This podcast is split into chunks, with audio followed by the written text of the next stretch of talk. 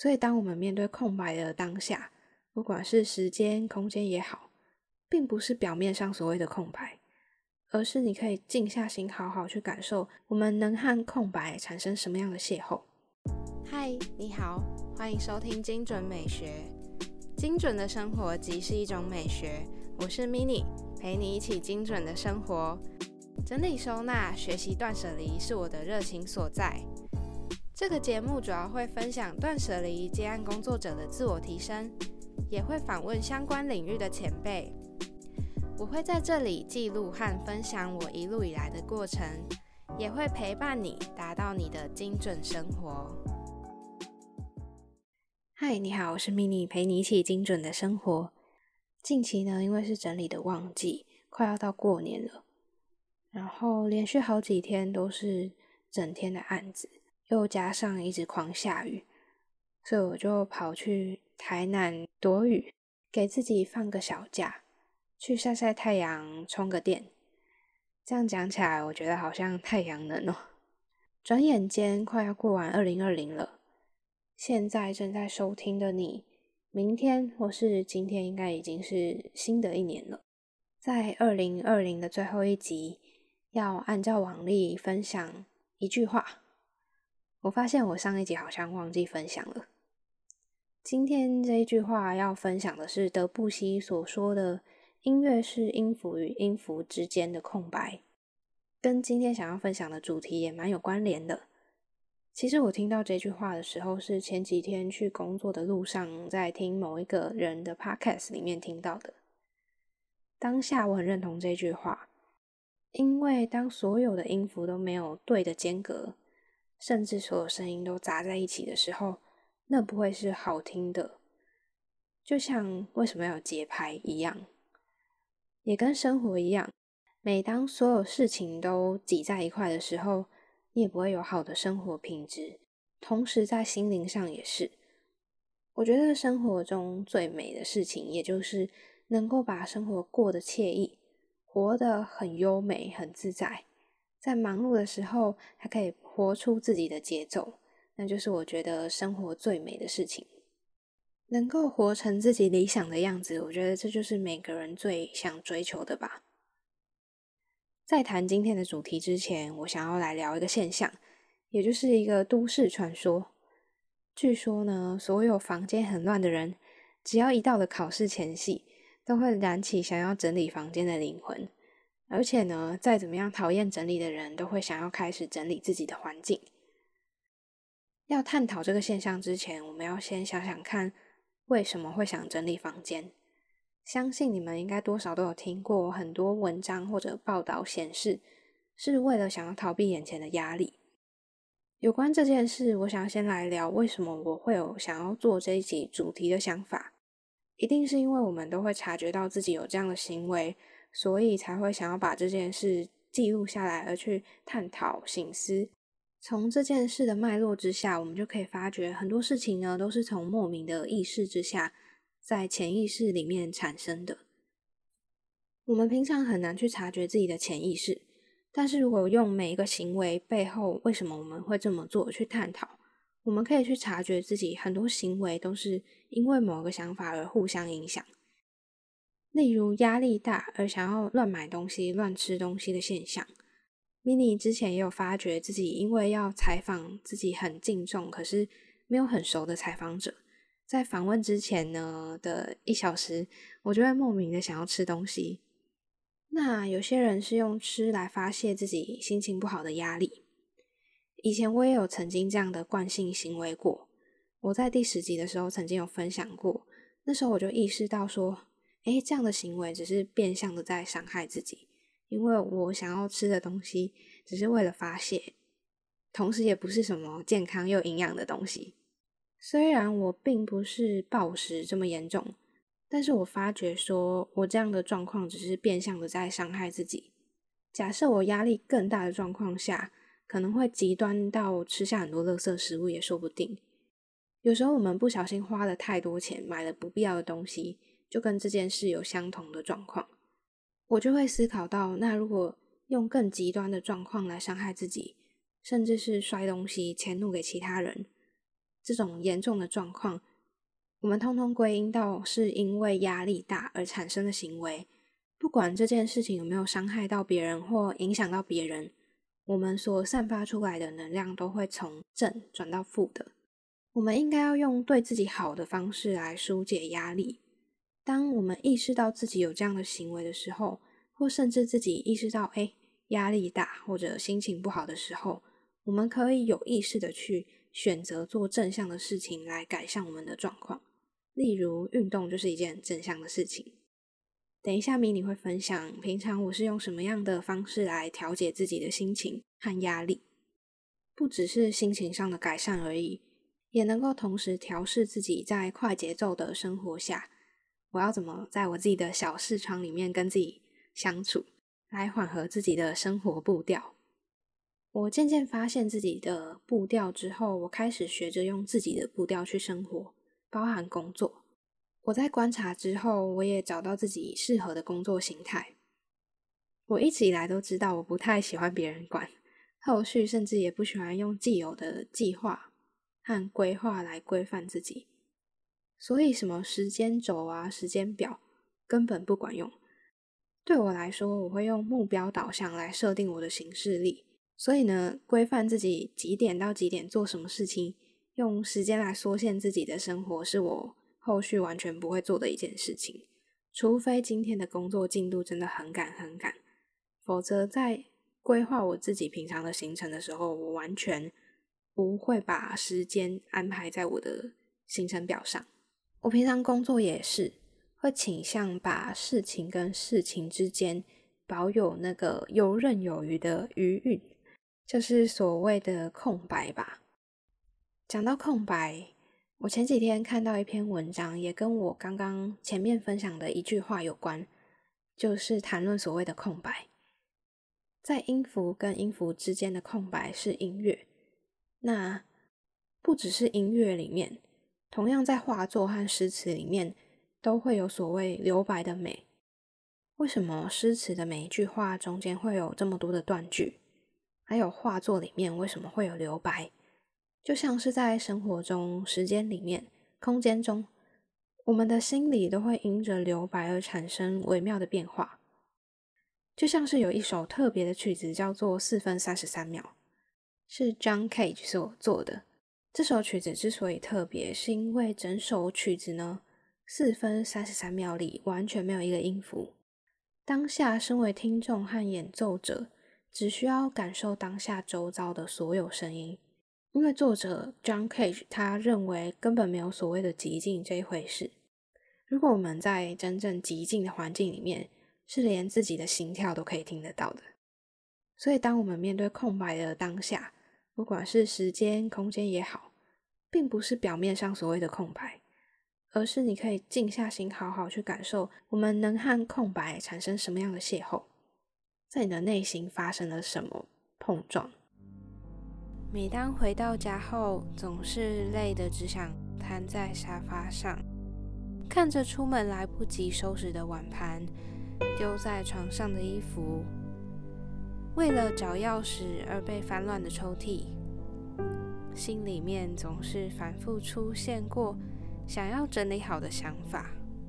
如果有空，我一定要整理好。这句话什么时候才能实现呢？好希望有魔法可以一变，马上就变得整齐舒服。这是不是你曾经有过的生活写照呢？对于整理收纳总是心累的你，系，让 Mini 来帮你一把吧。只要到资讯栏的网址 minimalist.tw，填写左上角的预约单，就可以了解服务，有分为视讯咨询和到府整理。快到官网了解吧。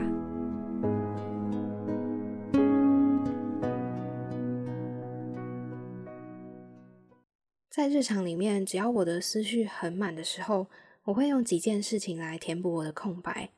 但这些事情就很像棉花一样的存在，就好像放在娃娃里面的棉花，可以调剂我心里的空缺。我来分享几件我平常会做的事情。在思绪混乱的时候，我会提醒自己不要无意识的划手机或看影片。只要开始做这些事情之后，就会想着要去做让自己真正放松的事情，可以让自己的思绪更清晰，哪怕是放空，什么事情都不做也好。我平常在脑袋想要放空的时候，我会听聊天型慢节奏的 podcast。在这里，我也想要推荐一下之前曾经访问的 B 六一二 podcast。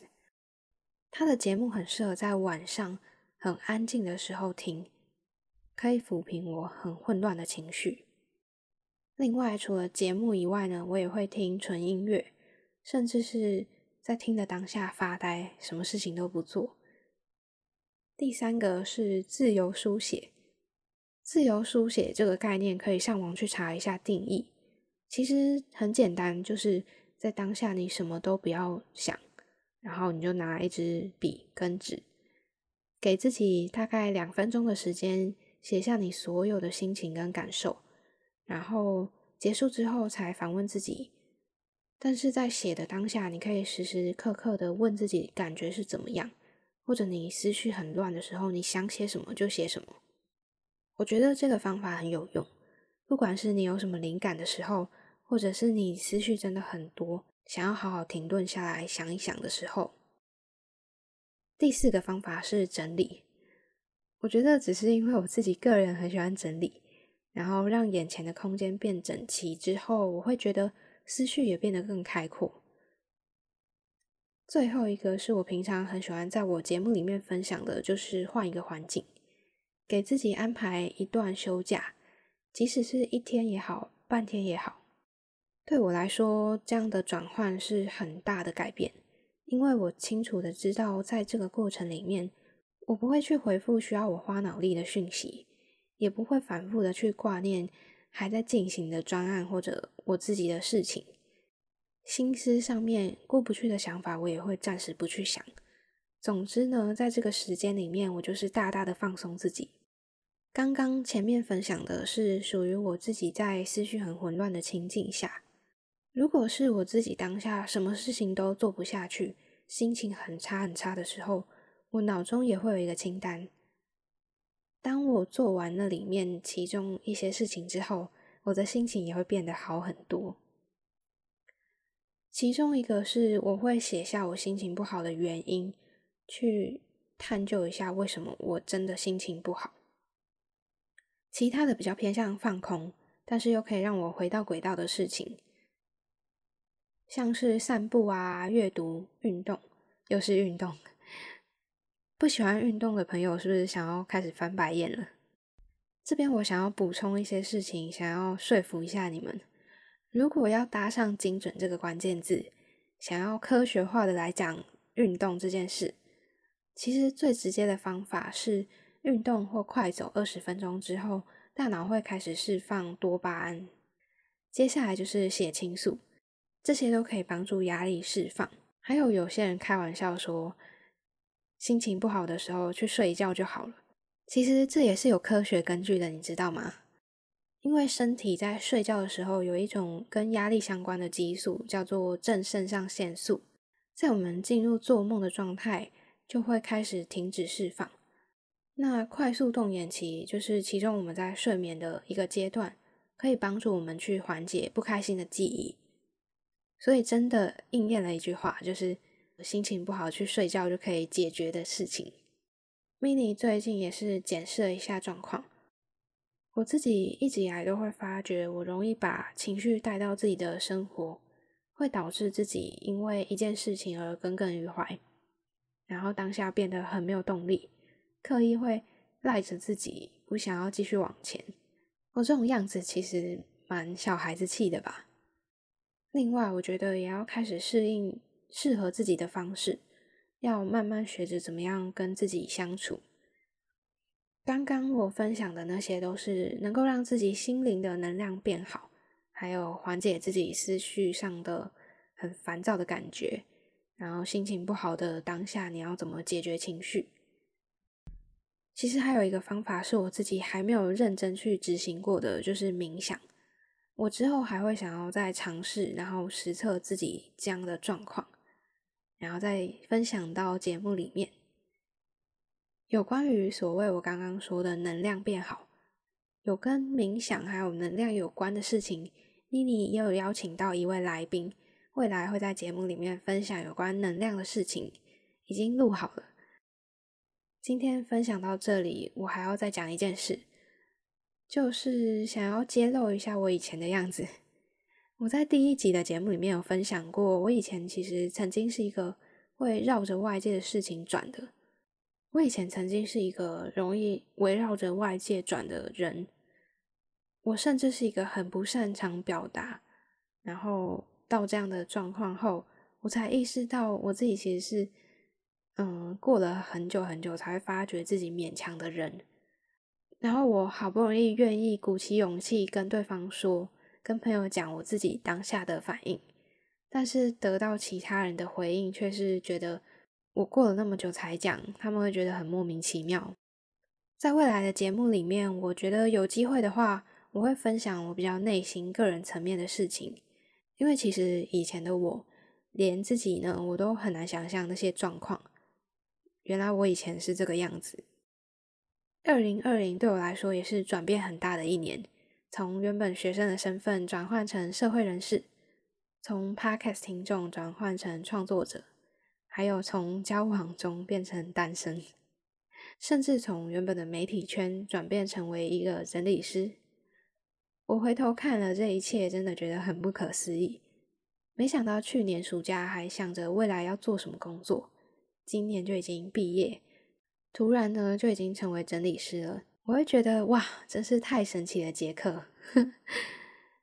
其实不是真的，日子过一过就会变成这样的。我每一年都会给自己回顾今年的状况，还有写下未来给自己的一封信。我会定下明年的目标，也在年末的时候检视自己达成了多少。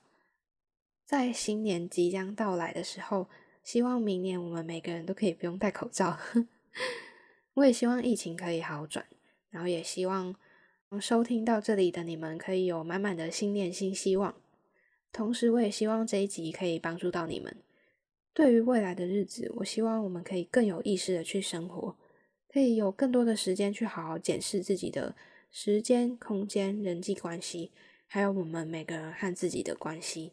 那么，精准美学陪你一起精准的生活，我们下次见喽，拜拜。今天的节目到这里告一段落。这个频道主要会分享断舍离、自我提升的主题。目前在 Apple 和 Google Podcast、Spotify、First Story 和 Sound 都听得到。欢迎在你习惯的平台追踪我，还有留下评论。节目 IG 是 M I N I M A L I C E 点 T W，或是搜寻精准美学都可以。欢迎私讯我你的想法，分享节目资讯。点 IG 首页的连接，开启你我的连接。美好生活从精准美学开始，追踪节目从订阅开始哦。